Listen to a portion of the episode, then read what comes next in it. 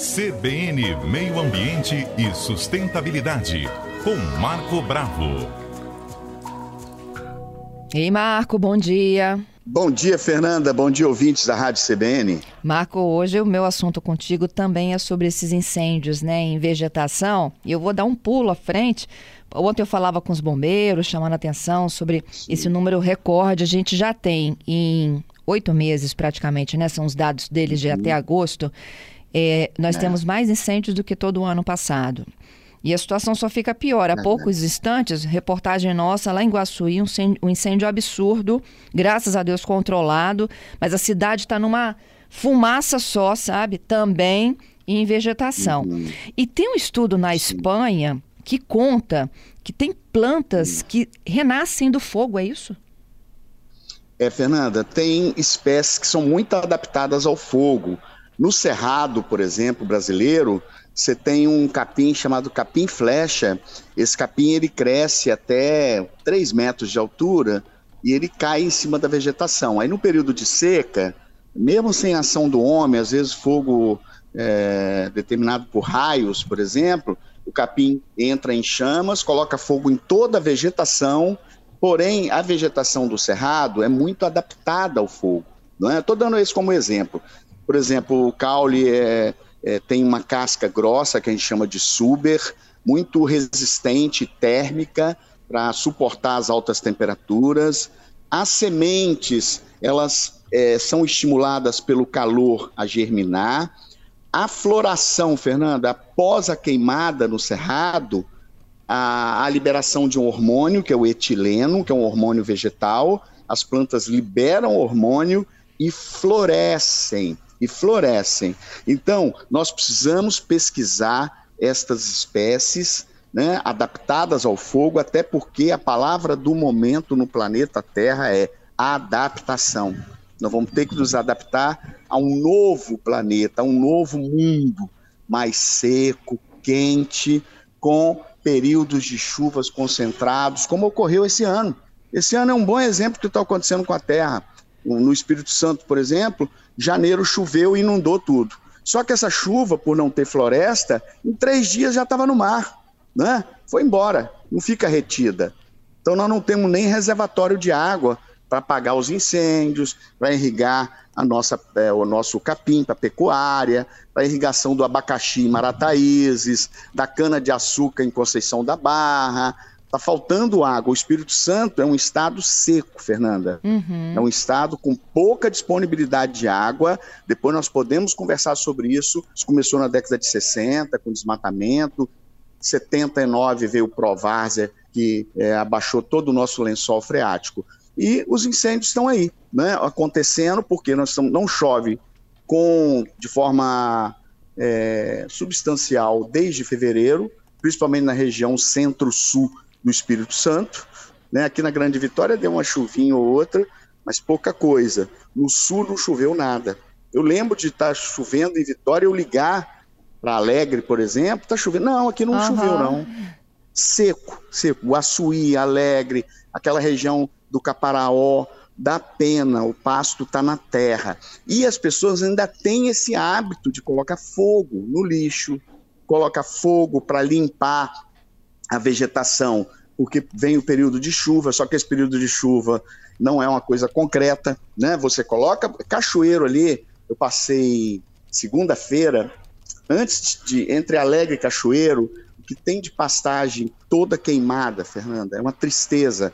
Então você tem a cultura do fogo, nós temos que identificar essas pessoas e a fiscalização penalizar as pessoas, né? O produtor tem que ser responsabilizado.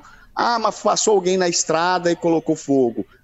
Tentar identificar né, essas pessoas, porque isso é crime e esse fogo ele pode alastrar, ele causa problemas respiratórios nas crianças, nos idosos, ele diminui a umidade relativa do ar que já está baixa, que é um problema sério no aparelho respiratório, né? Ele, ele de certa forma causa danos às vias respiratórias dos animais da, e, e do ser humano.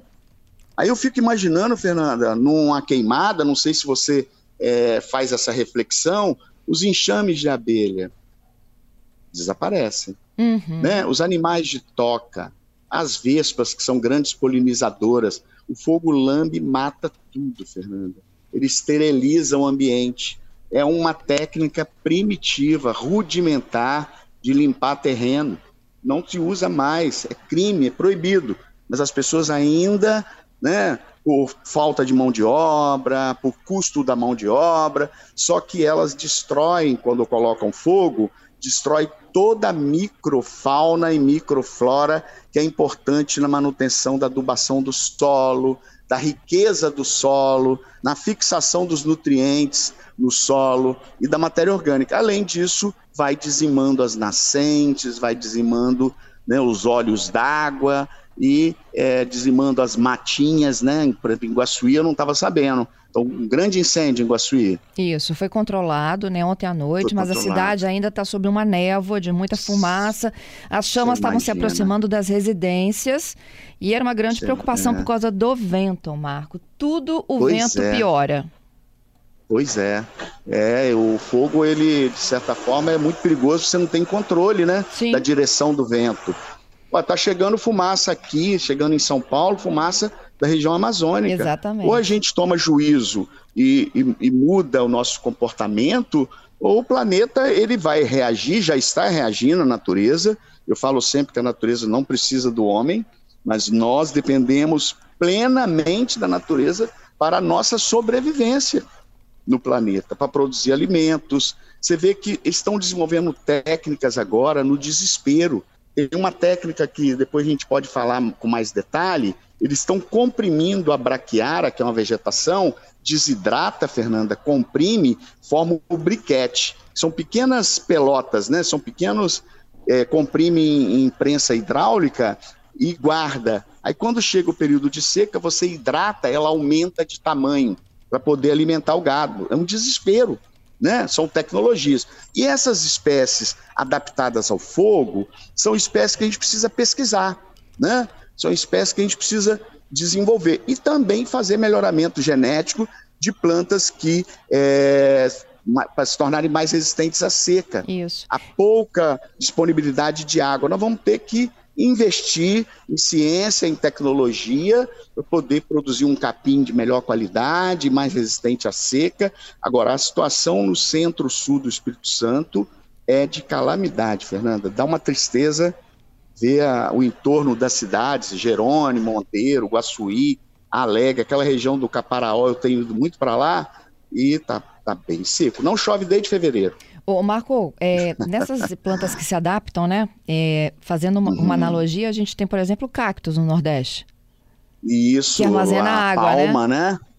É pra, é, inclusive, eles usam para alimentação dos caprinos, dos bovinos, né? Uhum. A palma. Essas cactáceas são muito resistentes à seca, mas não necessariamente são resistentes ao fogo, né? Sim. O fogo pode, inclusive, matar até as espécies que são resistentes à seca. O fogo, onde ele passa, ele vai lambendo e vai queimando tudo. Mas nós vamos ter, nós temos boas experiências no Israel, por exemplo, estão confeccionando florestas em Israel no deserto. A China está desenvolvendo também plantios de florestas na, no deserto. Na África, eles estão construindo o maior corredor de floresta do planeta. Né? Esse corredor tem cerca de 4 mil quilômetros. É um corredor verde com planta. Quer dizer, nós temos bons exemplos, vamos ter que pesquisar e nos adaptar. O Espírito Santo vai ter que trabalhar dentro dessa linha através do, das, das, universidades, né, através da, dos centros de pesquisa do Estado, dos municípios, em apoio ao produtor rural, orientando o produtor, que é fundamental ele manter a água na propriedade, que a água é tão importante quanto o gado, quanto né, a, criação, o plantio de café, o, o né, quer dizer, a, a, cultura. Por exemplo, nós temos agora um problema do abacaxi em Marataízes, que além da seca, o fogo acabou com o plantio. Só que não é só isso. O abacaxi tem questão econômica, social. Quantas pessoas dependem do abacaxi? É Quantas isso, famílias, né? Quantos caminhões de abacaxi tem em todos os municípios do Espírito Santo? Abastecendo as cidades e né, é, de certa forma, é uma área econômica, social, ambiental. Então não adianta a gente olhar só num ponto. Nós temos que olhar mais, né, de forma mais ampla, Fernanda, na questão social, na questão ambiental, né, e na questão econômica também. Porque a falta de água e o fogo também é, causam danos econômicos aos produtores, a, a, ao entorno que abastece a cidade, depende de vegetação. Né? Então, quer dizer, ou a gente faz um grande programa de é, controle dos incêndios, treinamento de brigadas nos municípios, é fundamental, os municípios precisam ter brigadas de incêndio treinadas para combater o fogo logo no início. Se você combate no início, é mais fácil. É e isso, depois que alastrar, complexo, né, Fernanda? Verdade. Te agradeço, viu, Tem uma série de fatores, né? Eu, eu que agradeço. Um grande abraço a todos os ouvintes da Rádio CBN.